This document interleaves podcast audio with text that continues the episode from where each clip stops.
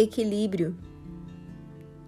Nós, diante da vida, caminhamos entre momentos cinzas e nos afetamos.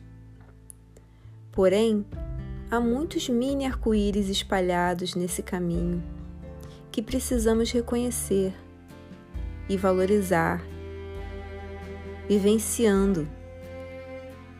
E assim aumentamos eles e conseguimos mostrar aos demais que há ali cores e alegrias. Porém, independente de haver cinzas e arco-íris, é importante que cultivemos nosso próprio equilíbrio interno. E assim caminharemos sem nos afetar tanto pelas situações. Busquemos nosso equilíbrio na vivência do amor próprio.